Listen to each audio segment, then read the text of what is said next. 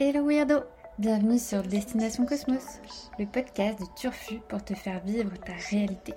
Celui des explorateurs qui prennent le pouvoir de leur trajectoire et qui osent se mettre en action pour créer la vie qui leur ressemble. Je m'appelle Marine et je suis, comme toi, un pur produit de l'univers. Une petite étoile dans une immense galaxie dont l'intention est de te donner l'élan pour croire en tes projets et les réaliser vraiment. Pour ça, je vais à la rencontre d'entrepreneurs de domaines variés et retrace avec eux leur parcours, leurs échecs, leurs réussites, mais surtout leur réalignement et les rencontres qui ont eu un impact déterminant. Et si la prochaine étoile, c'était toi?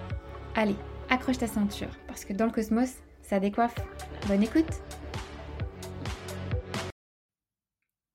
Bonjour chers auditeurs, bienvenue dans le cosmos. Aujourd'hui, j'accueille Hélène Gerby, fondatrice de Femka, pour la mission Misslit. Euh, bienvenue Hélène. Merci Marine. Merci d'avoir accepté mon, invitation. Euh, donc aujourd'hui, on est sur, euh, Vénus, donc planète de l'amour dans l'inconscient collectif de, façon, générale, mais qui n'est pas uniquement l'astre dédié à l'amour, qui est aussi un astre qui gère un peu notre rapport à l'argent et si on dit même d'Aphrodite, on parle d'Aphrodite un peu comme la Vénus libérée, elle nous invite surtout à revendiquer notre droit à la liberté et à défendre nos valeurs. Et j'ai trouvé le message symboliquement très évocateur par rapport à ta mission et, à la boîte que tu as créée. du coup, Hélène, est-ce que tu peux te présenter? Oui, avec plaisir. Bah, tout d'abord, merci Marine pour l'invitation. Je suis, ravie d'être là aujourd'hui. alors, pour me présenter, donc, j'ai 30 ans, je suis entrepreneur et comme tu disais, bah, je suis la fondatrice de Femka. Je pense qu'on aura l'occasion d'en reparler, mais c'est la première plateforme de formation à l'investissement et aux finances personnelles à destination des femmes. Et, avant ça, j'ai eu une carrière de salarié essentiellement dans des grands groupes dans le secteur du luxe. Ok, génial. Génial, on va creuser, on va creuser tout ça euh, juste, euh, juste après. Euh, du coup, Hélène, toi, l'univers et le cosmos, ça t'inspire quoi? Alors, bah, on avait eu une petite mmh. discussion avant toutes les deux, et, c'est vrai que quand tu m'as parlé du, thème de ton podcast, je déjà j'ai adoré, je trouvais ça hyper, je trouvais que c'était un angle très original, et surtout ça m'a, ça m'a beaucoup parlé parce que mais quand j'étais enfant, ça a été un peu une de mes premières grandes passions. Je suis une personne très passionnée, donc j'ai eu beaucoup de passions différentes dans ma vie, mais mais l'univers, ça a été un vraiment de mes premiers coups de cœur, enfin de choses en tout cas qui m'a très vite fascinée certainement, bah, comme beaucoup de personnes, hein, par cette dimension complètement insaisissable, cette idée que ce soit aussi grand et donc assez, même au-delà de, de, ce que j'avais l'impression de pouvoir maîtriser, comprendre. Hein, donc un côté ultra fascinant. Et, j'ai vraiment passé des, des, nuits étant enfant à, regarder le ciel et à, et à, et à imaginer, à rêver, etc. Donc, donc je dirais que c'est un univers qui, qui m'attire, qui m'attire plutôt. Ouais. Ouais, qui te fascinait déjà enfant. C'est mmh. drôle, tu vois, moi j'ai pas de souvenir en tant que petite fille, même d'avoir appris le, tu vois, le, cosmos ou les planètes à l'école. Et je crois que je, je sais, pas, j'ai un, j'ai un trou noir, quoi, c'est pas le cas de le dire sur, sur ça. Alors que je pense que ça m'aurait fasciné aussi, tu vois. Et on a tendance un peu à associer ça à un univers, même peut-être parfois masculin, parce que c'est vrai que c'est des codes un peu sombres pourra faire le parallèle d'ailleurs justement avec l'investissement. ça vient un peu disrupter les codes. Donc je trouve ça fabuleux que voilà que de ton de ton ressenti sur sur le cosmos à travers tes yeux de petite fille et d'enfant que, que tu étais.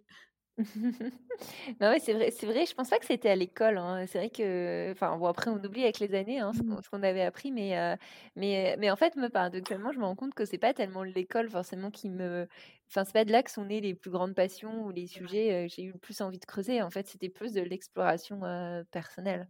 toi-même, mmh. Mmh. carrément.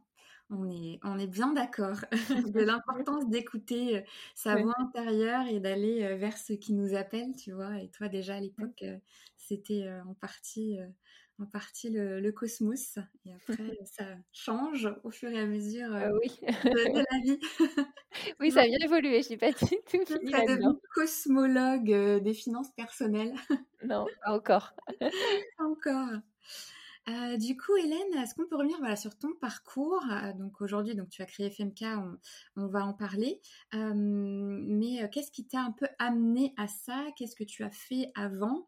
Je sais que tu as travaillé en marketing plusieurs années. Mais qu'est-ce qui s'est passé pour finalement en arriver à, à créer FMK oui. Alors, oui, j'ai travaillé, j'ai travaillé en marketing pendant six ans sur, différentes fonctions marketing. Donc c'est un métier qui me, qui me plaisait beaucoup, mais voilà, je, savais qu'à un moment donné, j'aurais envie d'explorer autre chose. Hein.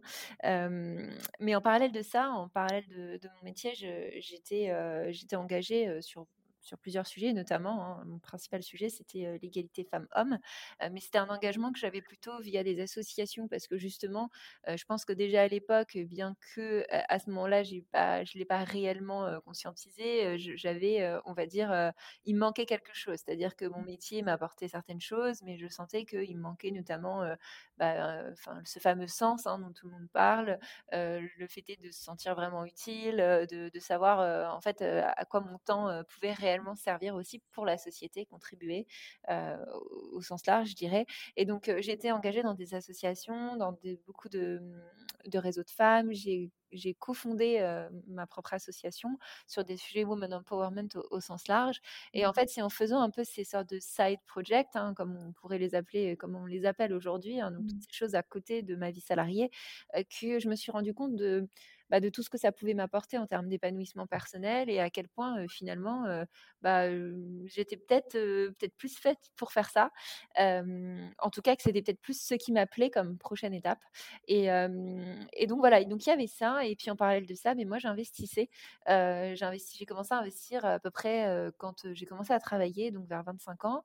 donc essentiellement d'abord avec de l'immobilier, puis les marchés financiers, etc. Et en fait, j'ai eu ce constat hein, de me dire, en fait, on n'en parle jamais entre nous, entre femmes. Dans tous les réseaux de femmes dans lesquels je suis, cette conversation est totalement absente. C'est un énorme tabou. Pour autant, il y a beaucoup de questionnements et beaucoup d'intérêt pour le sujet. Et en fait, à un moment donné, les deux choses ont convergé. mon envie de, de, faire quelque chose pour les femmes, qui est un engagement que j'ai depuis, pas depuis plus de dix ans, hein, donc qui, est quelque chose qui me qui m'habite littéralement. Et, et puis du coup de transmettre ça mmh. avec cette conviction qu'il fallait venir avec, je pense, une nouvelle approche du sujet finance personnelle et investissement. Donc voilà, je pense que c'est vraiment à un moment donné une conjonction de tout ça et, et, et du coup, à un moment, je me suis dit, bah go, enfin il y, y, a quelque chose à faire. Mmh. Euh, et, du coup, l'association que tu as fondée, c'était pendant ton... quand tu étais encore salarié ou entre, entre les deux, quand tu as quitté euh, euh, le, salariat et que tu t'es en mise en réflexion finalement, où tu sentais que voilà, tu allais finir par créer Frimka, mais j'imagine que c'est un process, c'est plusieurs étapes. Moi, je me souviens, j'avais découvert Ex Golden Girl. comment, comment ça s'est chapitré finalement, ce, ce process? Alors en fait non, j'étais encore salariée quand j'ai quand j'ai cofondé une association avec, deux amis. et en fait, à ce moment-là, c'est là où j'ai pris conscience justement que ce qui me plaisait beaucoup, un peu par effet miroir, hein, de ma vie salariée, je sentais que en tout cas moi, ce qui me dérangeait à l'époque sur mon poste, c'est que, je j'imprégnais pas, j'avais le sentiment que mon impact personnel, je pouvais pas le voir, que j'étais vraiment un, petit un petit maillon d'un énorme système et que, et que moi j'avais envie de me rendre compte de ce que je faisais, de, de, voir l'impact en fait de ce que je faisais. Et donc donc il y a eu un peu ça et donc donc du coup il y a eu d'abord cette association mais qui a été une forme de test pour moi. Hein. C'était une manière de, de me dire bah, en fait, c'est probablement ça qui me fait vibrer. on a commencé dans l'association à amener les sujets femmes et argent. Un jour, on a fait un, grand, un grand talk avec plein de femmes du monde entier, en fait, qui se sont connectées. On a parlé, enfin, vraiment une discussion hyper ouverte sur l'argent et c'était, c'était génial. En fait, il y avait un espèce de moment, j'ai senti une forme de momentum de me dire, il s'est passé un truc, en fait. Là, on vient de déverrouiller un truc. Et, et voilà. Et après, je vais dire, le pragmatisme de on va dire, de, de, comparer ce qui se passe à l'étranger. Je voyais qu'il se passait plein de choses, qu'il manquait quelque chose en France. Mmh. Et, et, donc après, après bah, l'association un peu muté entre guillemets. Enfin, bien sûr, c'est, j'ai fait deux choses, c'était deux choses différentes et, je je me suis pas associée avec mes amies de l'époque qui, elles, ont, continué aussi leur propre trajectoire professionnelle. Mais, mais je sens que c'était une étape a posteriori, une mmh. étape qui avait été nécessaire. Et, je pense que si j'avais pas fait ça et que du coup, enfin, je pense que si je n'avais pas fait ça, j'aurais pas fait FMK. Et en fait, c'est pour ça, je pense que les side projects, sans créer une forme de nouvelle injonction, ça peut toujours être une manière de bah, d'ouvrir une brèche, d'ouvrir une, porte, d'ouvrir quelque chose quand on a l'impression que dans sa vie salariée, bah, enfin qu'on peut pas tout quitter d'un coup en fait, parce que c'est rarement possible. Oui. Non, c'est intéressant de voir le cheminement, tu vois, de, de l'idée qui, qui est en toi, comment tu essayes de l'appliquer, comment il évolue euh, vers, euh, vers autre chose. Euh, c'est toujours un, un, process hyper, hyper intéressant et constructif.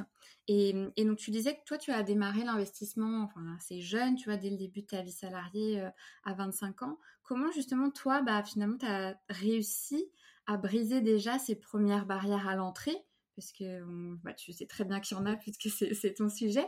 Euh, mais voilà, que c'était un intérêt déjà personnel euh, ou tu étais déjà peut-être aiguillé. Comment tu t'es dit, bah oui, tiens, ça y est, j'ai mon premier, enfin, je suis en job, en salariat, je vais investir, euh, euh, mmh. je, je, prends le pouvoir de mes, de mes finances euh, personnelles, justement. Ouais, je pense que c'est, en fait, c'est un goût du challenge. Enfin, il y a eu un côté très, enfin, un peu, enfin, assez, c'est basique, en fait. Hein. C'est-à-dire qu'autour de moi, je voyais mes potes, donc mec, hein, mon, mon, copain, qui investissait et qui, enfin, globalement, gagnait à peu près le, même salaire que moi en début de, vie pro. Et, et, je me suis dit, mais en fait, c'est fou que que eux ils le fassent et pas moi en fait. Je me suis dit enfin qu'est-ce qu'il y a que moi j'ai pas compris et qui me bloque etc donc c'est une forme de goût du un peu goût du challenge, du challenge et mêlé à une forme de comparaison sociale mais en même temps dans un sens plutôt positif parce que du coup c'était assez stimulant. Donc il y a eu ça et puis après le fait aussi de prendre conscience que j'avais pas négocié mon premier salaire et que du coup je me suis dit mais en fait enfin je me suis fait fait avoir en quelque sorte et et, et j'ai eu un peu bah voilà ce moment de réflexion où je me suis dit parce que moi, j'ai jamais reçu d'éducation financière concrètement, euh, comme beaucoup de gens en France. Hein, je pense mmh. euh, de la part de mes parents, c'était un sujet assez absent euh, chez nous. dans mes études, enfin, comme bah, encore une fois, beaucoup d'étudiants et d'étudiantes, on peut étudier même des finances, de la finance d'entreprise sans jamais, jamais nous parler de finances personnelles. Donc, on peut vraiment traverser la vie entre guillemets sans, sans acquérir de connaissances, même juste de base sur ce sujet. Et, et donc, moi, j'étais exactement dans cette situation-là. Et je dirais que plus largement, prendre enfin, commencer à maîtriser ces, infos-là et avoir ces types de compétences, moi, ça m'a aussi éclairé, je veux dire, sur la société, sur l'économie, parce que c'est vraiment, ça permet de comprendre beaucoup mieux certaines choses. Comprendre mmh. comment fonctionnent les marchés financiers, bah oui, c'est comprendre aussi comment fonctionne notre économie hein, mmh. directement. Donc, donc je trouve que c'est, d'un point de vue culture générale aussi, c'est hyper important. Oui, non, c'est vrai. C'est intéressant parce que j'ai un peu la, la même réflexion de toi. Tu vois, moi aussi, j'ai pas forcément d'éducation financière euh, particulière. Euh, euh, et, là, depuis quelques années, il y a eu le boom, surtout en 2021, des cryptos. Et, tu vois, bah, j'avais l'impression, pareil, d'avoir loupé le, le, coche des investissements immobiliers, bourse, etc. Et donc, je me suis dit, ah, je vais prendre le pas de la crypto. il y a beaucoup d'hommes, surtout, qui sont d'abord lancés encore plus dans, aussi dans, dans, dans, les crypto-monnaies. Et bien sûr, j'ai fait toutes les erreurs possibles et inimaginables. Ça, bon, maintenant, tant pis, je laisse faire, je, je laisse là-dessus et puis ça, ça paiera bien un jour. Mais, mais tu vois, je, comprends du coup, c'est ça, c'est ce côté un peu revanche. Pourquoi pas moi finalement euh, Je suis pareil que n'importe qui, que n'importe quel autre homme euh, qui est peut-être même euh, pas éduqué comme moi à ces sujets, mais qui va quand même y aller. Alors l'idée, c'est pas d'y aller tête baissée et de faire comme moi et de faire n'importe quoi et, tout ça, et justement de l'importance bah, de, la mission de FEMCA et de, ce que vous, vous, créez euh, comme parcours de formation. Bah, du coup, c'est une bonne transition euh, sur, euh, voilà, est-ce que tu peux voilà, nous, partager vraiment c'est quoi la, mission de FEMCA, qu'est-ce que vous créez, qu'est-ce que vous développez pour bah, justement casser ces barrières à l'entrée mmh. et de, l'investissement quel qu'il soit au niveau d'un point de vue personnel et comment vous démocratisez tous ces sujets autour de, mmh, bah, du rapport à l'argent parce que c'est vrai que on sent surtout, j'ai l'impression, sur les générations passées. Moi, je me rappelle quand j'étais aussi salariée, le, salaire, c'est tabou, tu vois. Il fallait pas dire. Moi, mon, premier CDI, je me rappelle, ma manager qui m'avait dit ne dis à personne combien tu gagnes annuellement, tu vois. Je me dis intérieurement, c'est bizarre comme, comme aspect. Pourquoi je devrais cacher? Ça veut dire quoi? Ça veut dire que, que, que les autres gagnent plus ou que je gagne plus, tu vois? Et, mmh. et aujourd'hui, avec mes amis, bah, on parle ouvertement de combien on gagne, qu'on soit, qu'elle soit salariée ou qu'on soit freelance ou quoi, parce que justement, ça nous tire vers le haut, ça nous porte et ça permet de réajuster. Euh, de dialoguer là-dessus. Donc, euh, Complètement. je te rejoins totalement. J'ai l'impression qu'il y a ce girl power autour de ça parce que, bah non, il faut dire et pas avoir honte de dire combien on gagne, que ce soit plus ou moins que ses amis, parce que justement, dans son entourage, en tout cas, ça permet de, de réajuster le curseur et pas de rester dans, bah, dans sa petitesse où on se rend compte après, dix ans plus tard, ah bah oui, comme tu disais, j'ai mal négocié mon salaire ou je me suis fait avoir, tu vois. Ouais, ouais, complètement, complètement. C'est c'est un, un gros sujet, la libération de la parole sur, sur, ce, sur ce thème. Et bah, pour te répondre, oui, donc Femka, en fait, c'est né de ce constat, hein, exactement pour rebondir sur ce que tu disais, que voilà, bah, dans les réseaux de femmes, je me rendais compte, et même dans mes cercles proches, hein, que on n'arrivait pas à parler de ce sujet, enfin que c'était un sujet qui était un impensé, qui était un grand tabou, qui était absent. Mmh. quand j'ai creusé un petit peu le sujet, je me suis rendu compte que il y avait une notion, parce que nous, on parlait beaucoup en France d'inégalité salariale, et c'est un sujet fondamentale, bien sûr, mais on parlait très peu de, la question des inégalités de patrimoine au sens large, hein, donc les inégalités de richesse, parce que les inégalités de richesse, richesse, ce sont pas seulement les inégalités salariales, derrière, il y a beaucoup d'autres dimensions, notamment bah, tout ce qui va être patrimoine détenu, accès à l'investissement, accès au crédit, etc. Et donc, il y avait une dimension qui n'était pas du tout prise en compte, c'est ce qu'on appelle le gender investing gap, hein, les inégalités d'accès à l'investissement, qui d'ailleurs aujourd'hui n'ont pas de traduction en français, Hein, ce qui montre bien à quel point bah, mmh. ça reste encore impensé, même si tu l'as dit, il y a quand même un gros mouvement de, changement là depuis quelques mois, années. Hein. et et du coup, notre mission, nous, chez FMK, c'est du coup s'attaquer hein, concrètement à ce gender investing gap et de rendre l'investissement accessible à plus de femmes, puisque pour tenir, donner un peu quelques chiffres aujourd'hui, à peu près 23% des femmes investissent, on est au moins à 37%, 40% chez les hommes. Au-delà de, de, comparer les deux, enfin, rien que le chiffre de 23%, de se dire, bah, finalement, il y a seulement 23% des femmes qui expriment leur voix économiquement, moi, je me toujours dit que c'était quand même un, problème. Donc, donc il y a, ce sujet-là et nous, la réponse qu'on a choisie chez FEMCA, c'est une réponse qui est sous l'angle de l'éducation. Parce qu'en fait, ce gender investing gap, comme beaucoup de problèmes, on va dire, d'enjeux de, société, hein, c'est multifactoriel. C'est pas ah bah pour régler le gender investing gap, faisons ça et ce sera réglé. C'est un enjeu de, de, politique publique, faire en sorte que bah voilà, il y ait de l'éducation financière plus largement dans la société. C'est un enjeu de aussi de d'éducation, hein, d'éducation genrée à l'argent. c'est un, questionnement aussi au sein même des institutions financières hein, mmh. de comment sont perçues les femmes, de, à quel point elles sont inclusives ou pas. Donc c'est très très large, mais dans les dimensions, dans les causes, hein, si on devait creuser les causes du gender investing gap, il y a le problème de, du manque de connaissances financières qui est très très lié à la dimension bah, de manque de confiance en ses connaissances aussi. Et ça, c'est un des freins qu'on retrouve curva que qui est, assez important chez les femmes. plus la dimension, bah, il manque une communauté, il manque un espace, un peu un safe space, un endroit, un lieu de socialisation où on peut parler d'argent. Et donc nous, chez FMK, ce qu'on propose, c'est vraiment des parcours. déjà, bon, voilà, c'est un, un, espace, une communauté hein, pour que les femmes puissent se former, s'informer, se renseigner sur ce sujet-là, se sensibiliser à l'importance d'investir. Et ensuite, elles ont la possibilité bah, de suivre des parcours de formation. Donc ça, nous, c'est vraiment notre cœur de métier. Hein. C'est des, parcours d'accompagnement qui vont être sur plusieurs semaines. Et l'idée, c'est vraiment de passer à l'action, d'être sur quelque chose de très, très concret, de passer à l'action en collectif, parce qu'on pense vraiment que la dynamique du collectif, du collectif pardon, elle, est, elle est fondamentale. Et, et l'objectif derrière, bah, à la fin des fins, c'est vraiment de développer un socle de culture financière plus important, gagner en confiance en soi pour prendre ses décisions financières, développer ce fameux, moi j'aime bien parler d'esprit critique en matière d'investissement, être mmh. capable de se dire, bah, en fait, cet investissement, il est pertinent ou pas pour moi. Hein. Donc se sentir vraiment outillé et, et pour pouvoir voilà, bah, prendre, en main, prendre en main concrètement ses finances perso. C'est génial parce que tu vois, après, j'imagine, tu vois, demain, euh, demain, je vais acheter un, appartement, euh, résidence principale, par exemple. Bah, moi, bon, j'y connais rien. je vais aller faire, au lieu de faire toutes les erreurs qu'on pourrait faire sur le marché, et bah, au moins, je sais, tu vois, je, je prends un accompagnement FMK. C'est sur combien de temps, par exemple, quelques semaines, tu dis, deux mois peut-être. Je suis avec un groupe de plusieurs personnes et, et, on aborde ce projet. Je sais que dans plusieurs dans plusieurs euh, passages, conférences que tu as pu faire, tu parles aussi du euh, gold-based investing.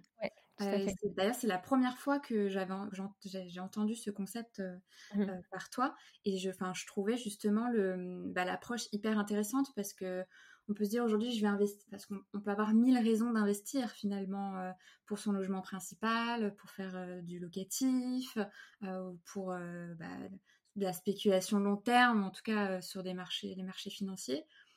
Vous, vous abordez vraiment l'investissement plutôt comme un projet de vie tout à fait. C'est, c'est exactement ça. Enfin, c'est vraiment, euh, vraiment l'approche qu'on a. Euh, l'approche goal-based investing, c'est vraiment renverser l'approche.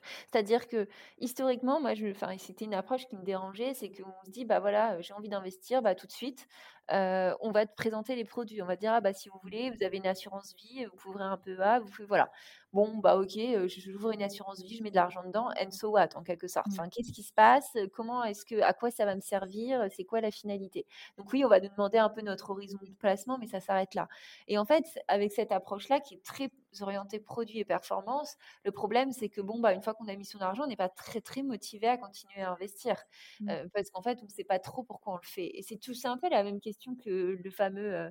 moi, j'aime bien toujours référer au, fameux Why Golden Circle de, de Simon parce que c'est pour moi cette, cette règle-là, ce, questionnement du pourquoi, il est vrai dans beaucoup de choses et il est extrêmement vrai dans ses finances personnelles. Mmh. C'est-à-dire euh, pourquoi est-ce que j'ai envie d'investir?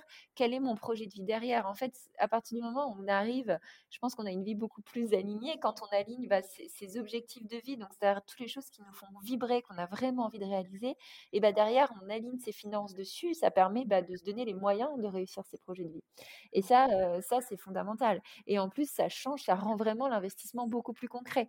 Et, et c'est moins quelque chose d'un peu opaque, un truc qu'il faut faire parce qu'on est obligé de le faire. Parce qu'en fait, c'est aussi ça, ça redonne du sens de cette manière-là. Et, sinon, par rapport à ce que tu disais juste avant, bah, typiquement, l'exemple que tu prenais, tu vas acheter un bien immobilier, bah, c'est exactement ça l'approche, c'est-à-dire au lieu de te lancer entre guillemets un peu tête baissée à te dire, parce que tu vois, et c'est un, un, très très bon exemple que tu prends, parce que l'achat d'un premier bien immobilier, beaucoup de gens sont persuadés qu'il ne faut pas se former pour acheter un bien immobilier parce que mmh. peu de gens se forment en fait. Donc mmh. les gens visitent des biens et puis généralement, enfin dans plein de cas, ils en achètent un au bout de, de deux, trois visites, voire parfois au bout de la première, mmh. parce qu'ils ont eu un coup de cœur, enfin ce genre de choses et qu'ils prennent le premier financement qui passe oui, bah à la fin, ils ont acheté un bien, bien sûr, tu vois. Mais, mais je dis toujours qui a acheté un bien et bien acheté un bien. Parce qu'en fait, mmh. derrière, en vérité, il y a quand même plein de compétences et de choses à apprendre. C'est comme une gestion de projet. En fait, il faut apprendre à négocier un bien pour l'acheter au bon prix. Il faut apprendre à faire une étude de marché pour trouver le bon bien, à aller chercher le meilleur financement parce qu'en fonction du contexte, du coût du crédit, etc., bah, en fait, ça vaut pas forcément le coup de mettre une épargne, enfin un apport trop important ou à mmh. l'inverse, parfois, il vaut mieux jouer ce jeu-là. Enfin, c'est très variable. il faut une stratégie en quelque sorte. Mmh et du coup, je pense que c'est vraiment, oui, on peut croire qu'on peut tout faire tout seul sans jamais se faire accompagner, mais en tout cas, moi, ma vision, elle est assez différente. Je pense que dans plein de choses dans la vie, il faut aussi parfois admettre que, bah, voilà, moi, il y a des domaines où, bah, en entrepreneuriat, par exemple, je considère qu'il y a plein de choses que je ne sais pas et je me fais accompagner. Donc, l'idée, c'est, voilà, c'est ça la philosophie, et puis pour gagner du temps et, et faire, faire les meilleurs, à la fin, les meilleurs investissements, ceux qui nous ressemblent le plus. Et du coup, concrètement, à la fin, on part avec un peu, on est outillé, on a une feuille de route, euh, on a une vision concrète. Comment, tu vois, qu'est-ce qu'on, avec quoi on repart finalement pour, euh, bah, aller attaquer le marché immobilier si on veut, par exemple, acheter son premier, euh, son premier bien? Bah, c'est ça, heu, l'idée c'est que, heu, pendant en fait, c'est un parcours c'est des parcours d'accompagnement qui ont des modalités différentes puisqu'on a 3 parcours, mais heu, dans chaque parcours, c'est un peu la même logique. C'est-à-dire qu'il y a généralement une première étape qui est vraiment un moment, nous on aime bien parler de développement personnel financier. C'est vraiment un moment assez introspectif où on va justement se poser cette question du pourquoi. On a développé un outil, une boussole, la une boussole financière qui permet de se poser toutes ces questions-là. Donc, ça c'est vraiment je prends de la hauteur et je pense ma stratégie. Et ensuite, il y a, il y a des parties très très concrètes. Donc, par exemple, sur les parcours d'immobilier, bah, c'est très orienté terrain. C'est-à-dire, il y a la partie je fais des visites. Euh, bah voilà, nous, les apprenantes, elles visitent, elles nous envoient des photos, on peut échanger ensemble. Enfin, c'est vraiment un côté un peu très très concret. Et à la fin, bah, je repars d'une part avec des, des connaissances, avec une, une, roadmap. Donc, en effet, une feuille de route que je vais construire tout au long du programme, où je vais savoir euh, bah, concrètement, je vais faire ça en premier. Je sais ce que je dois faire, quelles sont les grandes briques et dans quel ordre je vais les mettre en quelque sorte. Et, euh, et je repars avec énormément d'outils en fonction des parcours. C'est des outils très variés. Euh, par exemple, sur l'achat d'une résidence principale, ben, on va repartir avec un, un, modèle de dossier bancaire, on va repartir avec euh, un rétro-planning d'achat, on va repartir avec un modèle d'offre pour faire son achat. On, on, repart avec une checklist de visite. Enfin, vraiment, l'idée, c'est que on a pensé à tous les outils à chaque étape du, du process, globalement. C'est génial. Ah, c'est génial parce que c'est vrai que bah, on peut se sentir, comme tu disais, happé et, c'est là où on fait parfois des, des, des, des erreurs toutes bêtes, mais on peut quand on ne sait pas à l'avance. Et autant dans bah, que ce soit dans l'entrepreneuriat ou dans certains domaines, il y a des erreurs qu'on peut rattraper, mais sur des, investissements, que ce soit immobilier ou, ou marché financier, c'est l'impact peut être dangereux, enfin, de l'importance de... Complètement, bah, surtout, enfin, en effet, quand on pense à l'immobilier, c'est tout de suite des, des, dizaines de milliers d'euros potentiellement. Donc, euh, donc c'est, quand même, enfin, par exemple, le coût de, de, mal négocier un bien, il peut chiffrer en dizaines de milliers d'euros. Donc, c'est, enfin, c'est quand même des choses qu'il faut avoir en tête. Donc, c'est toujours un peu la question de est-ce que j'investis sur moi pour la suite? Euh, Parce que, bah, voilà, je pense que c'est, c'est, c'est des formations, on va dire, nous, on dit souvent, c'est des formations ROI, parce qu'en fait, il y a un retour sur investissement qui est que, bah, justement, je vais faire un meilleur achat, je vais pouvoir commencer à investir. Et c'est vraiment l'approche, enfin, en quelque sorte, se former, euh, se former à ces sujets-là. Moi, j'ai toujours vu comme une manière euh, d'investir sur soi, de prendre soin de soi et de ses finances mmh. personnelles et de s'offrir un cadeau. On a beaucoup de clientes qui nous mmh. disent ah, je suis trop contente, je, je suis trop contente de m'inscrire et de ce beau cadeau que je me fais à moi-même. Et, et, et, voilà, et je pense que ça, c'est un état d'esprit en France qui commence un peu à changer, mais quand on regarde aux États-Unis, cette notion d'investir sur soi, autant de l'argent que du temps, mmh. euh, moi, je pense que c'est sans rentrer dans une, dans une sorte de culte de la performance et, et ces dérives qu'on peut avoir sur le développement personnel, de devenir la meilleure version de vous-même, etc., où c'est une pluie d'injonctions. Mais quand même, enfin, de se dire, bah, au fond, euh, s'il y a bien quelqu'un ou quelque chose dont on doit prendre soin dans sa vie, bah, c'est soi. Et, et, je pense que développer des compétences, c'est des. Enfin, là, en l'occurrence, euh, quand on parle d'apprendre à investir, quand on parle de développer sa culture financière, c'est des compétences qui servent toute une vie. Enfin, voilà. Euh, Bien sûr, il faut rester au courant de, des évolutions réglementaires et, et mmh. autres, euh, évidemment. Hein. Mais, euh, mais je veux dire, la logique, quand on comprend la logique, parce que c'est un état d'esprit d'investir aussi. Hein. Et quand on adopte cette logique-là, bah, c'est quelque chose qu'on a pour, euh, pour, pour toute la suite. Oui, puis je pense que ça permet de développer une certaine posture et comme tu le disais, on gagne aussi en confiance en soi, euh, encore plus pour les femmes puisqu'on sait que déjà de base on a tendance à, à pas y aller. Euh, je pense que voilà, ça permet de, développer cette posture et, euh, et de l'adapter et de l'adopter dans plein d'autres paramètres aussi après de sa vie ou dans des contextes justement en lien avec l'argent directement ou indirectement et oui, je pense que c'est. Je te, je te rejoins, je te rejoins à 100%. J'avais, j'avais fait un post LinkedIn une fois où je parlais des, des avantages extra-financiers à investir. Parce qu'en fait, tu vois, je trouve qu'on n'en parle pas du tout assez. On, enfin, tous les influenceurs, entre guillemets, autour de l'argent, c'est toujours, ah bah, devenir riche, devenir riche, devenir riche. Alors oui, bien sûr, on investit, voilà, on investit bien sûr pour se sécuriser financièrement. on est beaucoup à espérer gagner plus de liberté financière, etc., etc. Mais il y a d'autres choses. Enfin, investir, comme tu le dis, c'est un super levier. moi, j'ai trouvé que bah, ça me donnait plus confiance en moi. C'est une nouvelle casquette dans la vie. Mmh. C'est, euh, c'est euh, en plus en fonction des types d'investissements qu'on fait. Il y a des moments où on peut arriver sur des investissements qui peuvent devenir vraiment passionnants. Par exemple, quand on regarde tout ce qui est en investissement en private equity, donc quand on va investir dans des sociétés de nos côtés, par exemple, va investir dans des startups. Moi, j'échange avec beaucoup de femmes qui sont business angel, mais c'est, enfin, c'est passionnant en mmh. fait. Ça permet de prendre part à un business, euh, d'apporter une vision, etc. Alors bien sûr, ce c'est pas des investissements qu'on a en entrée, mmh. mais à un moment donné de sa vie d'investisseuse, hein, c'est des options qui, qui peuvent s'ouvrir et mmh. c'est d'investissements qui peuvent être littéralement passionnants. Donc il y a ces options-là. L'immobilier, c'est c'est de la gestion de projet. On attaque des sujets parfois un peu complexes. On aborde un nouveau projet d'investissement immobilier. Bah, il faut faire son business plan, ses projections. Enfin, c'est comme monter un mini business à chaque fois. Enfin, il y a une mmh. côté, enfin voilà, il y a un côté qui est assez grisant et on apprend plein de choses. Et ça, je trouve que c'est une vision qu'on partage pas assez. Donc, euh, qui, et qui est importante parce que je trouve que c'est un, un, nouveau regard qu'on peut porter sur le sujet mmh. aussi. Mmh. Il faudrait euh, faire des conférences dans des écoles euh, ou en tout cas dans, dans, des universités ou tu vois en, en, jeune partie de vie quand justement on, on a toutes ces questions, tu vois. Je, ah parce que je trouve que c'est des questions mmh, qu'on commence à se poser, tu vois, arriver à 25-30 ans parce qu'on a un changement, passage un peu important de notre vie où on se dit bah quel adulte, même si on est censé être adulte, mais quel adulte vraiment j'ai envie de devenir, tu vois.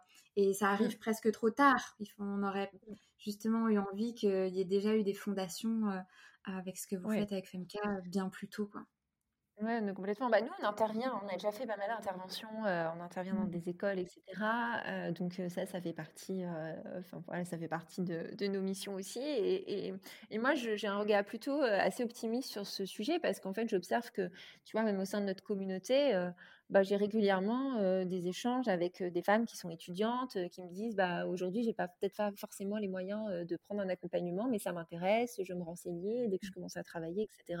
Donc, donc il y a un côté très, enfin le, sujet, je pense que bah, notamment hein, grâce aux réseaux sociaux, c'est un sujet depuis deux ans qui a quand même beaucoup investi des plateformes. On, on, en parle beaucoup plus sur TikTok, sur Instagram, etc. Donc ça participe à faire cette éducation financière que qu'on n'a pas forcément eu par la voie institutionnelle entre guillemets, même si attention, ça dépend comment c'est fait. Mais, mais, mmh. mais voilà, mais du coup, du coup c'est vrai qu'on sent, même dans ce, qu'on appelle la Gen Z, hein, il y a un intérêt pour les sujets des finances personnelles qui est beaucoup plus fort que la mmh. génération comme la nôtre, par exemple.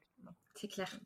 c'est vrai qu'on on tape beaucoup sur les réseaux sociaux, mais pour le coup, euh, on ne peut pas leur enlever le fait que bah, y a un mouvement là qui, on, le voit depuis quelques années, une vraie émancipation de, sur plein de sujets.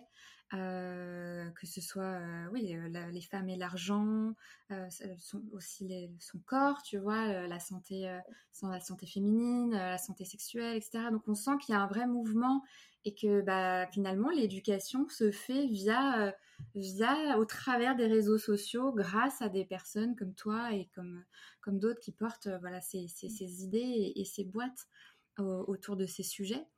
Euh, mmh. Parce que je ne sais pas pourquoi tu vois pourquoi à ce point en fait ça paraît il est si difficile pour une femme tu vois de négocier son propre salaire son premier salaire je veux dire mmh. je, tu vois, toi, par, justement, tu as dû, j'imagine, échanger avec énormément de femmes. Euh, tu vois, c'est qu'est-ce qui ressort finalement? Pourquoi, euh, pourquoi ça paraît si difficile, voilà, en tant que femme, de se dire, bah, je vais négocier mon premier salaire, euh, je vais investir par rapport à des hommes qui, pour eux, bah, ça, ça a l'air, on généralise bien entendu, mais, mmh. mais c'est un fait quand même. Euh, pour un homme qui est même pas forcément particulièrement euh, bah, formé euh, à tout ce que vous déployez.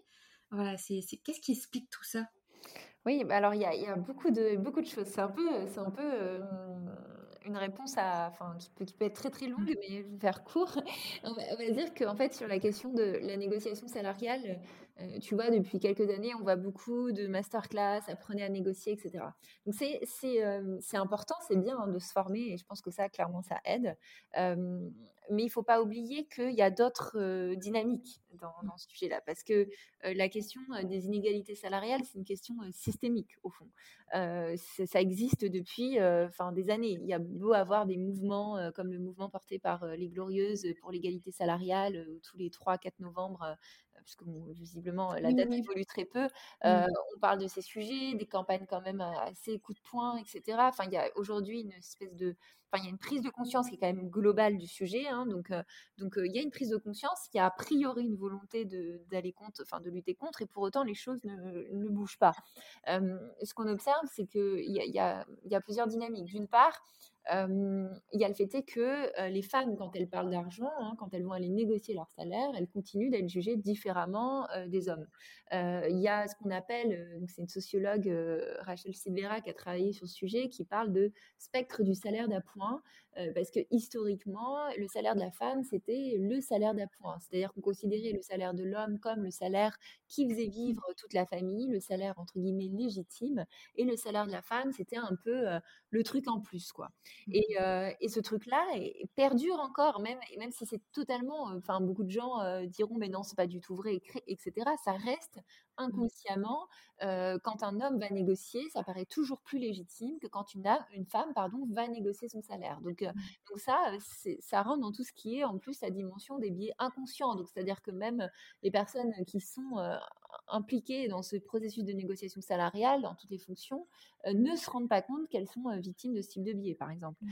Donc il y a ça, il y a, y a un autre phénomène, hein, parce que du coup, pour expliquer tout ça, il faut beaucoup aller voir les sciences sociales. Hein, c'est assez un, c'est assez instructif là-dessus. Il y a un phénomène qu'on appelle le phénomène de double contrainte aussi, qui fait que les femmes, en fait, elles subissent, et c'est vrai aussi dans les positions de, dans les sujets de leadership, si elles ne négocient pas leur salaire, bon bah forcément elles, elles ont pas, elles sont perdantes financièrement, mais socialement elles se sont entre guillemets confortées à ce qu'on attendait d'elles en termes de mmh. comportement.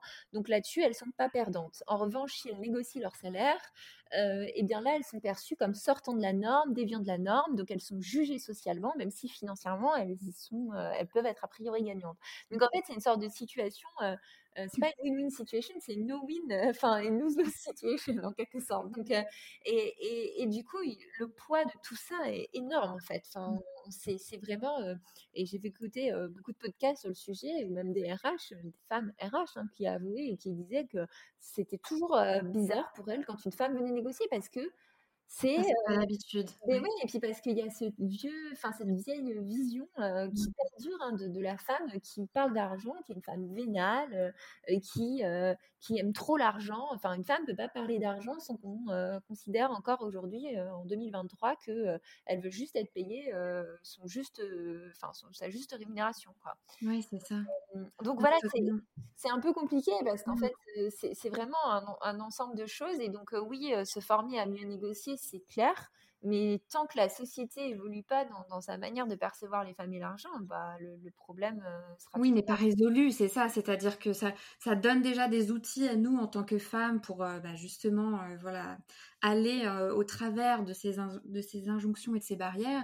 Mais après, le deuxième challenge, comme tu dis, c'est de changer bah, la, cette vision de la société, puisque sinon il y aura toujours ce entre guillemets jugement de ah mais ouais regarde elle a fait ci, elle fait ça, ok elle s'en sort, mais au final elle est mal perçue, alors qu'en vrai non, il n'y a pas de, mauvaise perception quoi, c'est juste normal. Pourquoi pourquoi pas en fait hein, Pourquoi c'est pourquoi c'est vu comme ça, tu vois? Bah, Bien euh, sûr, et c'est pour ça que euh, je pense que et c'est un peu la même dynamique hein, sur l'investissement. Euh, c'est pour ça moi au tout début je me suis dit, enfin il s'agit pas juste de faire une plateforme où on va dire bah voilà comment investir je dis souvent l'investissement, euh, comme les sujets d'argent en général, il y a soft skill et hard skill en quelque sorte. Enfin, il y a les compétences techniques pour investir, mais il faut aussi se sentir légitime. C'est aussi une question d'état d'esprit. Et comme on est né, on a grandi dans une société qui nous imagine pas comme des investisseuses, nous renvoie pas cette image-là, euh, et ben c'est beaucoup plus dur de se projeter euh, dans cette vision.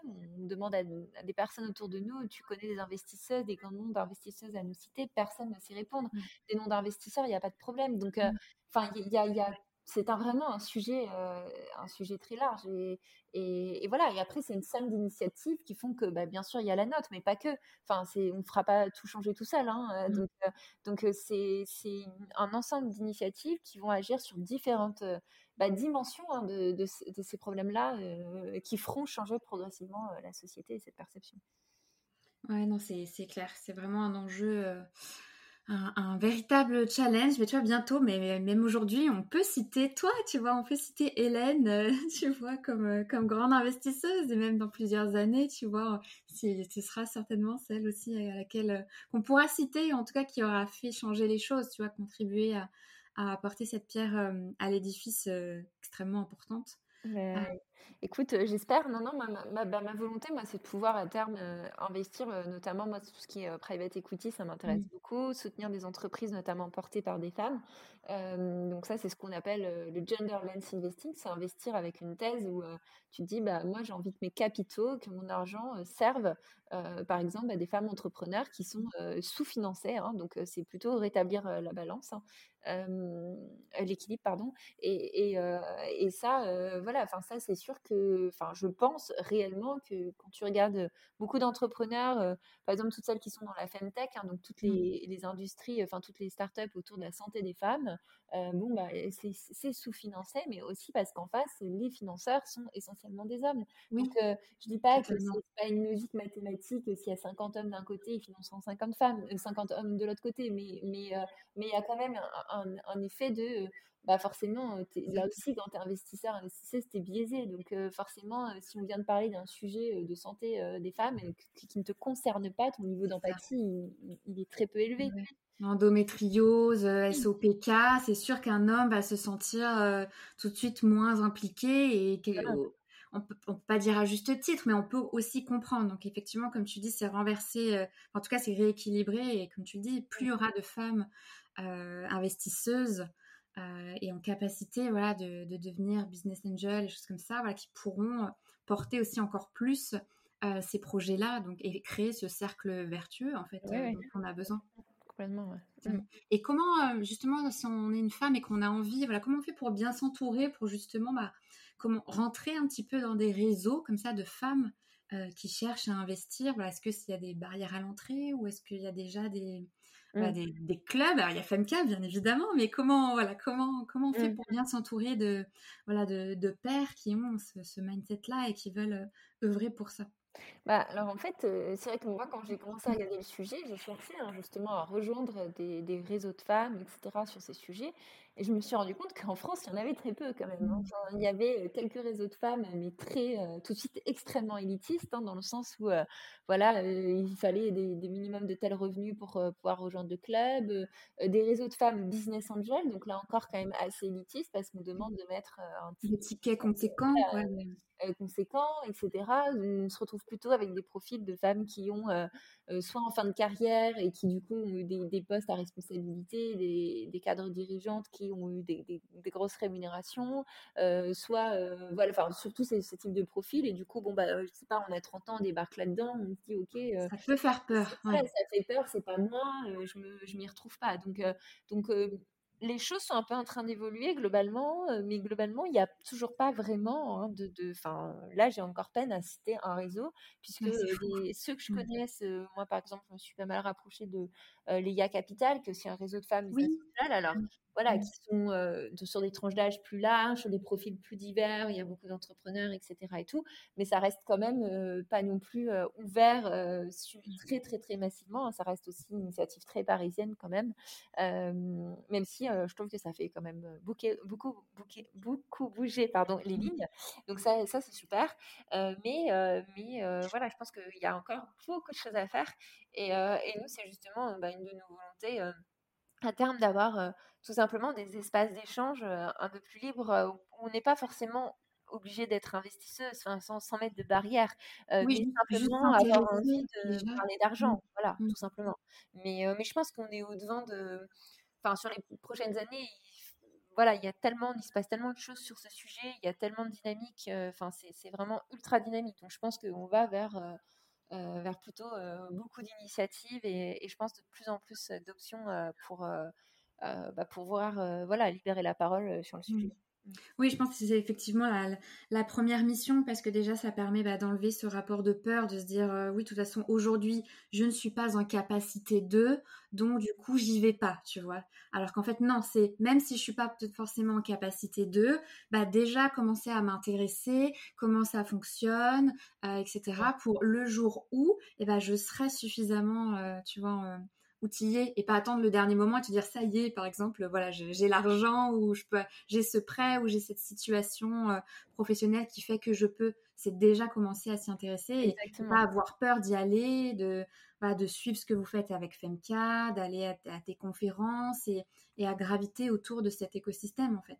Oui, et puis en plus, je pense que c'est, comme on disait tout à l'heure, tu vois, c'est aussi un changement de, d'état d'esprit en fait qui est plus profond que juste euh, est-ce que j'ai la somme sur mon compte en banque pour investir? Mmh. parce qu'en fait il y a tout un travail en amont de comprendre cette nouvelle logique de voir euh, quel est le champ des possibles et de penser différemment. Parce qu'en fait euh, on a des gens qui il y a des gens qui gagnent très très bien leur vie et qui n'arrivent pas à investir parce que ah bah, parce que leur argent ils le gèrent mal enfin il est mal géré et que et que c'est et que c'est dépriorisé.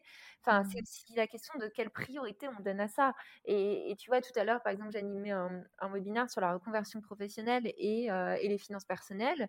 Et, euh, et moi, c'est une question que j'ai énormément de femmes qui me disent Ah oui, mais je suis en train de me reconvertir, est-ce que c'est le bon moment pour investir?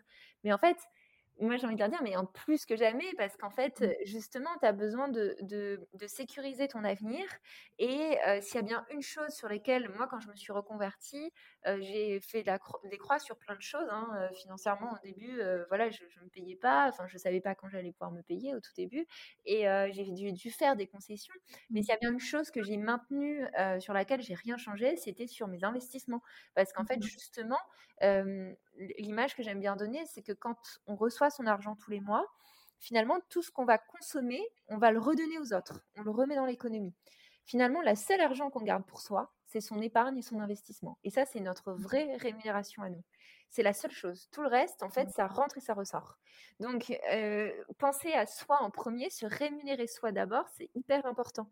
Et donc, euh, encore plus quand on est dans un parcours où on se dit, bah, je me reconvertis, donc potentiellement, je vais gagner un peu moins et tout. bah, essayer quand même de penser à son moi futur, c'est mmh hyper important parce que potentiellement, si on va sur des trajectoires de carrière, de, de devenir indépendante, freelance, chef d'entreprise ou autre, ça développe beaucoup. Voilà, et potentiellement, là, on n'est plus dans un schéma non plus enfin de, de salariat on a un employeur qui cotise tout pour nous, etc. Il faut, on va dire, atteindre un niveau de responsabilité individuelle financière beaucoup plus élevé. Et donc, le, le, plus tôt on commence à avoir cet état d'esprit, je pense que le, mieux c'est. Et même si c'est au début, c'est avec des petites sommes. Je pense réellement que c'est plus. déjà, si on a l'état d'esprit qu'on commence avec des petites sommes, on part dans une trajectoire qui est différente. Mais qu'est-ce qu'on peut faire du coup justement? C'est hyper intéressant. Moi, je me retrouve énormément dans cette euh, situation, tu vois, et de se dire euh, oui bon bah là peut-être que je suis dans une phase où ça rentre un petit peu moins, donc euh, je vais garder entre guillemets mes économies. ça peut être quoi les petites étapes, tu vois, les petites actions, de se dire alors sans faire un gros investissement, mais comment justement je peux me sécuriser? Ça va être peut-être mettre une certaine somme qui pour moi me paraît juste dans des investissements boursier Qu'est-ce que ça peut être justement de... Bah, une bonne manière, bon, alors une bonne manière de se sécuriser, c'est bon déjà avoir une épargne de précaution. Donc ça, mmh. c'est sûr que c'est un bon comportement hein, d'épargner, hein, de se dire, euh, bah voilà, j'ai mon épargne et ça, c'est quelque chose qui est à dispo, euh, suffisamment liquide entre guillemets, donc disponible facilement hein, sur des livrets, livrets A, livrets développement durable, etc.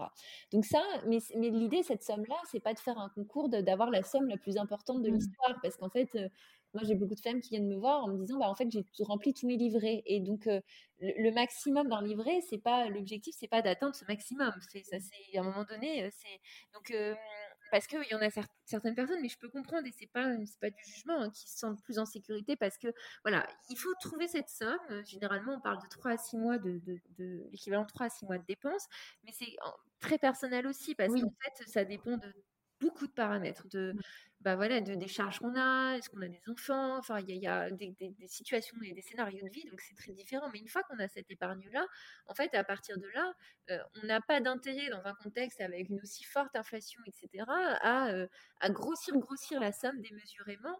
Euh, enfin, je veux dire, à, partir de là, on perd de l'argent. Enfin, c'est-à-dire mmh. qu'il faut, du coup, à partir de là, chercher plutôt des options d'investissement, commencer à dynamiser son argent en sachant que il est possible, enfin, il y a quand même aujourd'hui un, un panorama d'options qui permettent de pas directement aller, parce qu'en fait, le niveau de risque, quand on parle de risque, il est quand même, enfin, il est d'abord et avant tout corrélé à la, à la perspective, à l'horizon de placement. C'est-à-dire que si c'est de l'argent dont on a besoin à, euh, à plus ou moins court terme, moyen terme, bah, bien sûr, on va pas faire les mêmes choix d'investissement. Donc, euh, donc euh, voilà. Et à l'inverse, si c'est de l'argent où on se dit, bah, moi, en fait, il faut que je prépare ma retraite, c'est dans 20 ans, on peut se permettre plus de choses.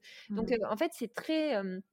En fait, c'est très pragmatique hein, comme approche. Hein. C'est vraiment, et nous, c'est ce qu'on fait en formation, en accompagnement, c'est permettre à chacune de construire cette feuille de route. Parce qu'en fait, mmh. c'est une stratégie qu'il faut poser une fois, bien sûr, qui qui après euh, suivi des ajustements, mais qu'il faut globalement poser une fois pour ensuite savoir où je vais. Et, à partir de là, oui, il y a des options. il y a des options sur les marchés financiers. Il y a des options qui ne nécessitent pas forcément de mettre des centaines d'euros tous les mois ou de se mettre dans une situation d'insécurité. Quoi. Ah bah, c'est hyper intéressant. Merci beaucoup pour, euh, pour ces conseils. Euh, même moi, je bois tes paroles aussi à titre personnel, donc euh, ça ne, j'imagine que ça ne peut que servir et, éclairer les personnes qui nous écoutent. on va aborder la partie magie des connexions humaines, parce que le temps passe, on pourrait écouter des heures. voilà, je voulais te demander, et même si je, je, sais un peu, mais voilà, est-ce qu'il y a eu une ou des rencontres qui ont joué un rôle déterminant euh, dans ton parcours euh, entrepreneurial? Et d'ailleurs, est-ce que tu peux aussi nous parler du duo que tu formes avec, euh, avec Melvin dans, dans l'aventure Femka Comment, voilà, comment ça s'est opéré finalement et comment, vous, comment ce duo fonctionne? Ah Oui, alors les rencontres, bah, gros sujet. Hein. je pense que moi, quand j'ai commencé à, entreprendre, c'était un peu à la fin du Covid. Donc, j'ai eu mes six premiers mois un peu isolés parce que bah, tout le monde, enfin, on était encore dans cette phase de, semi-confinement, etc. Donc, donc j'ai vécu ma première année d'entrepreneuriat, une année un peu coupée en deux. Hein. les six premiers mois assez isolés et puis les six suivants avec énormément de rencontres.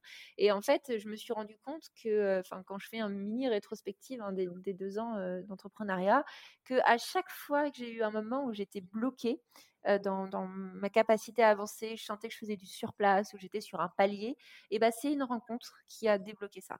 Et, c'est vraiment, ça c'est vraiment à chaque fois. À chaque fois que j'ai l'impression de tourner en rond, de me dire bah là je sais pas quelle direction prendre et tout. Et bah parfois c'est un café avec quelqu'un mmh. euh, qui euh, qui vient débloquer la situation qui vient apporter une nouvelle perspective. Donc euh, vraiment les rencontres au sens large c'est l'opportunité de, d'ouvrir une nouvelle perspective et c'est, hyper important. Et l'autre chose c'est que moi j'ai, eu beaucoup de mentors. J'ai eu des mentors depuis bah, j'ai commencé à avoir des mentors dans ma vie salariée. Dans un des premiers réseaux de femmes que j'avais rejoint j'ai eu une mentor exceptionnelle et depuis, j'ai toujours eu des mentors. Et, et en fait, alors des mentors explicites parce que dans le cadre d'un contrat de mentorat, et puis des mentors pas du tout explicites où ce s'est mmh. jamais dit. mais, mais moi, ça m'a énormément aidé et je pense que c'est vraiment une démarche. Enfin, moi, je recommande à tout le monde d'avoir vraiment des, une voire deux personnes sur des moments de vie qui nous accompagnent, clairement. Et après, pour l'association, alors avec Melvin, on est associés, maintenant ça fait plus d'un an, plus d'un an qu'on est associés. On s'est rencontrés à un startup week-end tout à fait par hasard, bah, justement à cette période où moi je patinais un peu et j'avais beaucoup de questionnements. Et, et en fait, bah, ça après, ça a été une vraie évidence. Enfin, pour le coup, j'avoue que quand j'entends beaucoup de gens galérer à trouver leur associé, etc., moi, je n'ose jamais trop en parler dans le sens où voilà, nous, ça a été un fit enfin extrême dans le sens, dans la vision, dans le. Voilà, moi, en fait, il est venu me voir en me disant mais moi, je veux, je veux faire des finances personnelles, mais je veux que ça ait de l'impact. Et en fait, il m'a dit bah, du coup, quand je t'ai entendu pitcher, donc à l'époque Golden Girls, il m'a dit enfin, ça, ça a fait tilt. Il me dit j'étais pas conscient de ça, de ce fameux Gender Investing Gap. Pour mmh. lui, ça a un peu été une révélation et, il s'est dit enfin, il n'imaginait pas d'entreprendre sans le faire avec un sens, un pourquoi très fort. Mmh. Il était énormément drivé enfin vraiment porté par ce truc-là. Et, du coup, il y a une convergence à ce moment-là. Et en plus, on a des profils très complémentaires. Donc, donc en, même en termes de répartition, répartition bah, des fonctions, des sujets, etc., c'est vraiment très, très très très fluide et, et voilà donc donc oui c'est j'avoue que c'est présenté comme ça, ça paraît un peu, mais j'avoue que j'ai même pas trop de choses négatives à dire. non, mais en fait, c'est la magie, c'est ça un peu aussi la, magie de la vie, parce que vous vous connaissiez pas du tout. Non, Toi, tu portais ton projet, et puis, et, c'est vrai que c'est voilà, ça peut faire peur de entre guillemets de s'engager avec quelqu'un qu'on ne connaît pas dans, dans, dans un tel projet de vie qui va devenir une boîte dans laquelle voilà comme comment vous vous êtes, euh, tu vois, vous êtes mis d'accord sur des, enfin, vos visions étaient alignées que... Oui, alors bah, on a, on a énormément échangé. Hein. Enfin, ça s'est clairement pas fait du jour au lendemain. On a quasiment eu six mois de process. On a beaucoup discuté. On a abordé à Enfin, on a vraiment, en fait, on a suivi une sorte de process, hein, vraiment. Euh, on, on, a suivi les questionnaires euh, fondateurs, on s'est posé beaucoup de questions sur la vision, pourquoi on entreprenait, quelle était notre vision de l'entrepreneuriat, euh, enfin, même nos vies perso, comment on pensait les aligner, enfin, sur beaucoup, beaucoup de dimensions. On a testé opérationnellement de travailler ensemble aussi, hein, donc voilà. Et après, moi, à partir de là, enfin, c'est vrai que en fait, je me rends compte que plus les choses avancent, plus le temps avance et plus je me rends compte que j'écoute mes intuitions. En fait, pendant longtemps, je m'étais un peu coupée de ça. Et en fait, là, j'ai jamais eu de doute, euh, concrètement. Jamais eu de doute. Et, et ça s'est fait. Et les fois où ensuite on a eu d'autres discussions, euh, enfin, j'ai eu d'autres personnes qui, qui m'ont approché pour des process d'association, j'ai eu des doutes très tôt. Et en mmh. fait, euh, j'aurais dû écouter parce qu'en fait, mmh. voilà, enfin je pense que je pense que là-dessus, euh, enfin, c'est d'abord. Alors oui, il y a une question de, il faut, euh, il faut avoir des compétences complémentaires. C'est très, enfin, c'est une association professionnelle, etc. et tout, mais c'est d'abord une, une, question humaine en fait. Enfin, je dirais, voilà, c'est d'abord ça. C'est d'abord comment humainement on s'entend, et puis il faut avoir envie de travailler avec cette personne aussi. Enfin, dire parce que c'est pour le coup.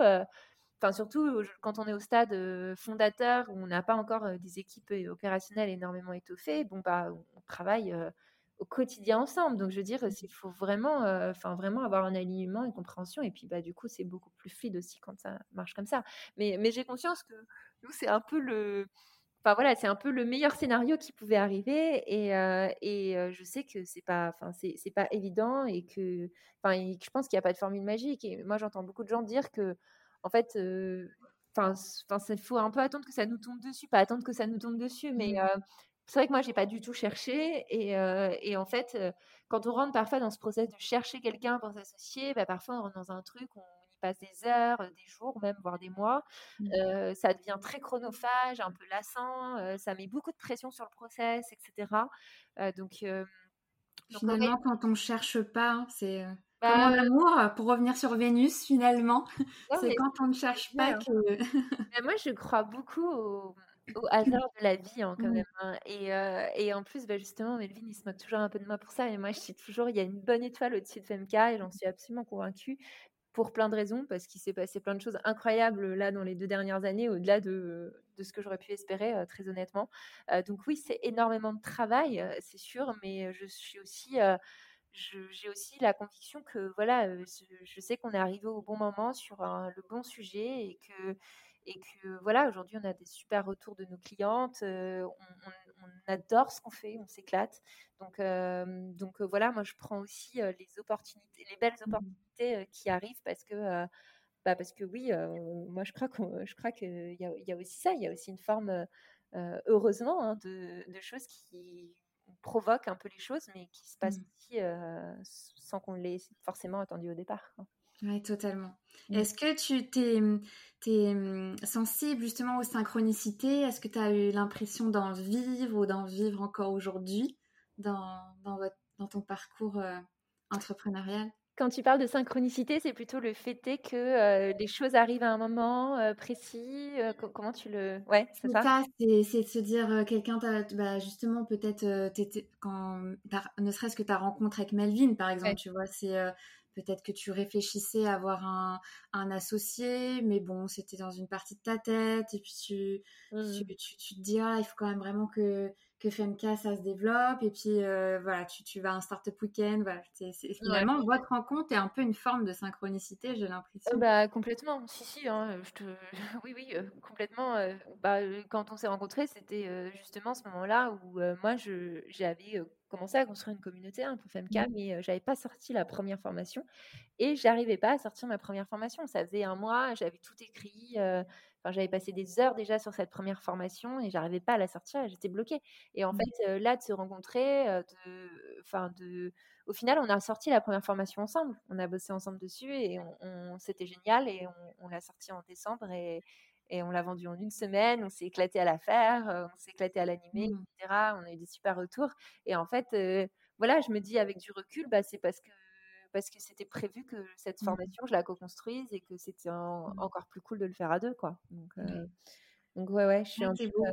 J'aime bien les, les, histoires comme ça. Non, mais ça me fait penser aussi, il me semble que les, les cofondateurs de ces Big Mama, euh, j'ai plus leur nom. Euh, je ouais, je, vois, très. Ouais. il me semble aussi qu'ils se connaissaient pas du tout. Ils se sont rencontrés, euh, voilà, je sais plus le, le contexte.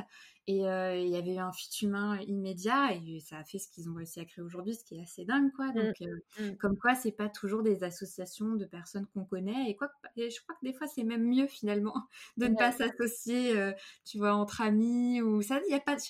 Certains s'associent en famille. Il y a des business familiaux qui fonctionnent très bien. Mais en vrai, je crois qu'il n'y a pas de règle.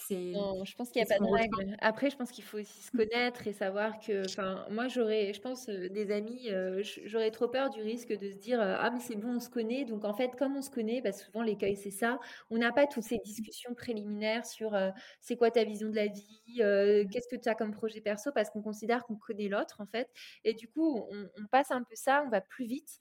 Et, et en fait, on oublie de s'aligner sur les fondements, en fait, des valeurs.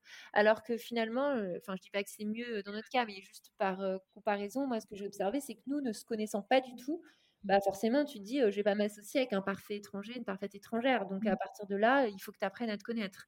Et donc, nécessairement, bah, tu discutes, tu te poses plein de questions, etc. Et, et ça, enfin, moi, je trouve que ça, ça a vraiment aidé. Et du et tu te sens dans aucun rapport de je te dois quelque chose parce qu'on en a parlé ensemble et qu'on est, qu'on est amis et que du coup, à un moment donné, tu peux potentiellement te sentir contraint ou contrainte.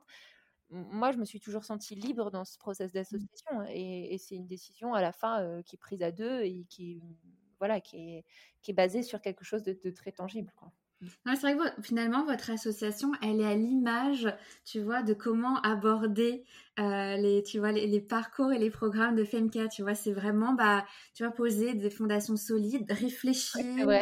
tu vois, c'est, tu vois, c'est, ça. Je trouve c'est c'est une jolie continuité et au moins, enfin, votre message, il est clair, il est aligné du début, même en off, tu vois, dans vos coulisses personnelles, euh, jusqu'à ce que vous délivrez aujourd'hui. Donc, euh, en tout cas, ça, c'est hyper intéressant ton, ton regard, je l'avais jamais vu comme ça. Mais je pense que après, tu vois, on est tous les deux euh, des grands fans de, développement personnel. Euh, enfin, voilà. Donc je pense qu'il y a, euh, voilà, il y a un côté aussi où bah, on n'aurait jamais pu s'associer sans parler de valeurs. On est tous les deux hyper engagés. de son côté, Melvin est très engagé.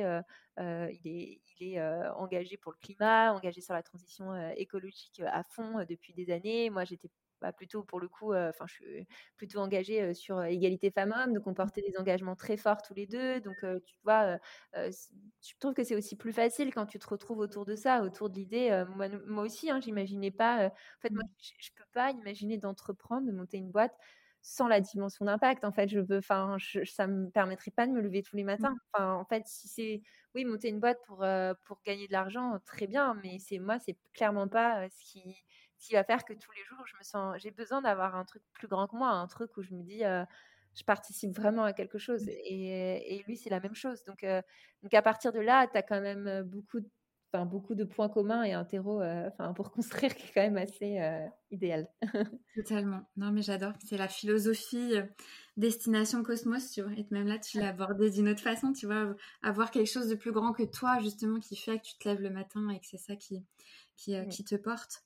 Est-ce que vous, vous avez, c'est quoi la suite du coup pour, pour Femca Est-ce que vous avez des, voilà, des, des, projets ou des choses à partager? Je sais que vous avez sorti et coécrit un livre qui va sortir ou qui est sorti. Je ne sais pas s'il était en précommande ou pas, mais en tout cas, j'ai vu ça il n'y a pas très longtemps. tu es très au fait de nos actifs et tout à fait, c'est ça la, la grande news quand même de, de cette rentrée de janvier. Euh, donc, euh, on publie un livre qui sort donc en, effet le 11 janvier, donc euh, c'est la semaine prochaine, chez Hachette, donc qui est un livre de, donc, de, développement, le premier guide de développement personnel financier, donc qui s'appelle Développer vos super pouvoirs financiers. Et, justement, dans ce guide, l'idée c'est vraiment de, bah, de, partager cette vision-là, hein, de cette nouvelle vision qu'on a hein, pour les finances personnelles, une approche beaucoup plus centrée sur l'individu, sur ses valeurs, sur les projets de vie, donc plutôt que les produits, les rendements. Donc on, pense que voilà, c'est une nouvelle approche qui va plaire et qui va intéresser, enfin qui va permettre d'intéresser d'autres personnes qui initialement n'allaient pas forcément dans les rayons finances personnelles des, librairies. donc donc il y a ça et puis surtout bah, transmettre aussi notre notre engagement, notre combat pour une finance plus inclusive et plus responsable, hein, parce que c'est aussi un, de, un de nos grands engagements. donc, donc ce, livre, c'est à la fois une forme de manifesto hein, de cette vision-là, et puis un outil très, guide très concret, hein, bien sûr, pour, bah, commencer à prendre en main ses finances personnelles. C'est une très très bonne introduction, bah, notamment avant même de prendre un parcours de formation, etc., pour se rendre compte bah, si l'ADN FEMCA, si notre manière d'aborder le sujet fait écho ou pas. Et, donc voilà. Donc ça c'est ça c'est vraiment notre gros sujet. Et puis on a lancé une nouvelle formation là qui qui débute le 16 janvier pour commencer à investir dans l'immobilier locatif. Donc là on est ah, vraiment sur, voilà mmh. sur de l'accompagnement quand on veut acheter son premier bien immo locatif et donc pas à destination de résidence principale. Et donc donc voilà ça part, on commence le 16. On a déjà une promo une promo remplie, mais du coup on est on est super content, contente. Il y avait beaucoup d'attentes dans notre communauté. Donc, euh, donc voilà, déjà deux belles actus là euh, dans, dans, dans les jours. On bien l'année avec des sujets, des sujets chauds. On ira découvrir tout ça et je mettrai les, toutes les références.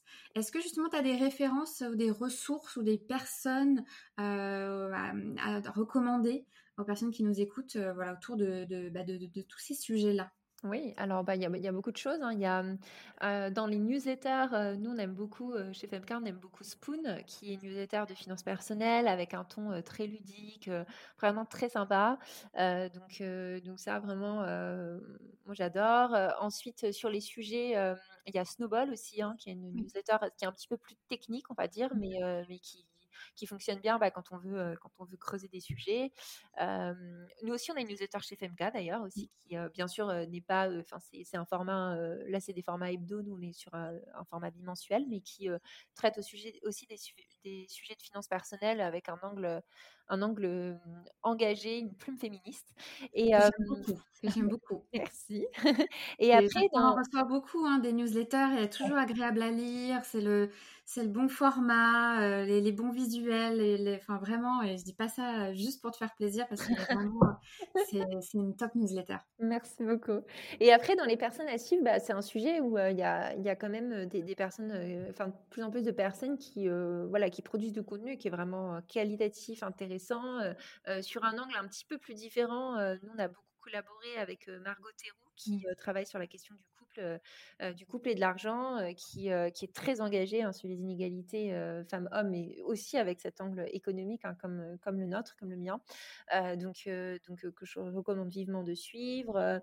ensuite, il y a aussi sur les sujets d'inégalité salariale, parce qu'on en parlait beaucoup, il y a, y, a, une SAF de ma juste valeur hein, qui contenu. Donc il y a, y a, ah vraiment, voilà, il y a pas mal de choses, pas mal de choses dans ce sens-là, et, et c'est vraiment un écosystème, un écosystème riche. Et je pense que tout le monde peut trouver chaussures à de quoi, de quoi se retrouver. Bah, merci beaucoup pour toutes ces références, tous ces partages. avant qu'on se quitte, Hélène, j'ai un challenge pour toi, mon fameux challenge Cosmos. Euh, spécialement pour toi, euh, quelle pourrait être la petite action que tu pourrais faire euh, demain, bientôt, prochainement, mais qui pourrait avoir un maxi impact pour toi? Alors là, je viens de terminer il y a quelques semaines le livre Glucose Révolution. je ne sais pas mmh si tu l'as lu. j'en ai entendu parler. Et bah franchement, bah, je pense maxi impact, petite action, bah, c'est réduire le sucre. Je l'avais fait sur quelques semaines déjà l'an dernier, mmh. et c'est incroyable le niveau de forme qu'on obtient, l'effet sur la peau, etc. Enfin vraiment pour répondre à ce truc du maxi impact. Et après, mmh. c'est très dur les premiers jours, beaucoup plus beaucoup plus évident les jours suivants. Et, et le livre est vraiment passionnant parce qu'on se rend compte Enfin, je fais un peu le parallèle avec les finances personnelles, mais on se rend compte que c'est des sujets sur lesquels on ne nous apprend, on ne nous enseigne rien en nutrition à part les 5 fruits et légumes par jour, mais c'est très basique et en plus c'est pas complètement vrai. quand on lit ça, c'est vraiment on se rend compte que bah, c'est un gros gros sujet à explorer aussi. Génial. je vais essayer de lire. super, super sujet. Merci, merci beaucoup et c'est ça fera partie des ça a l'air des, résolutions de janvier qu'on n'aime pas trop, mais en tout cas s'intéresser à sa consommation de sucre euh, et, euh, à, quel impact ça peut avoir aussi sur nous, euh, c'est un sujet, mm. un sujet intéressant pour, pour le bien-être. le mot de la fin, est-ce que tu aurais un, conseil à partager à voilà, toutes les personnes qui aimeraient, qui aimeraient se lancer? Dans, dans, le projet, la petite voix intérieure qui les titille voilà. Dans l'entrepreneuriat ouais bah, en fait, ça, ça, paraît un peu, mais je pense qu'il faut, je pense qu'il faut pas, enfin, il faut passer à l'action. En gros, le, le mmh. côté, enfin, moi, je trouve mais quand même, quand on tombe dans l'extrême, on, est, on passe notre vie à, rêver notre vie. Euh, enfin, moi, j'ai vraiment ce travers, hein, c'est pour ça que j'en parle, hein, de faire des plans sur la comète, justement. euh, très bien choisi. Voilà. Euh, et en fait, euh, il y a un moment où ça crée un tel niveau de frustration quand tout est parfait sur le papier, sur ce plan-là, et, et, dans la vie, rien ne se passe et rien ne bouge.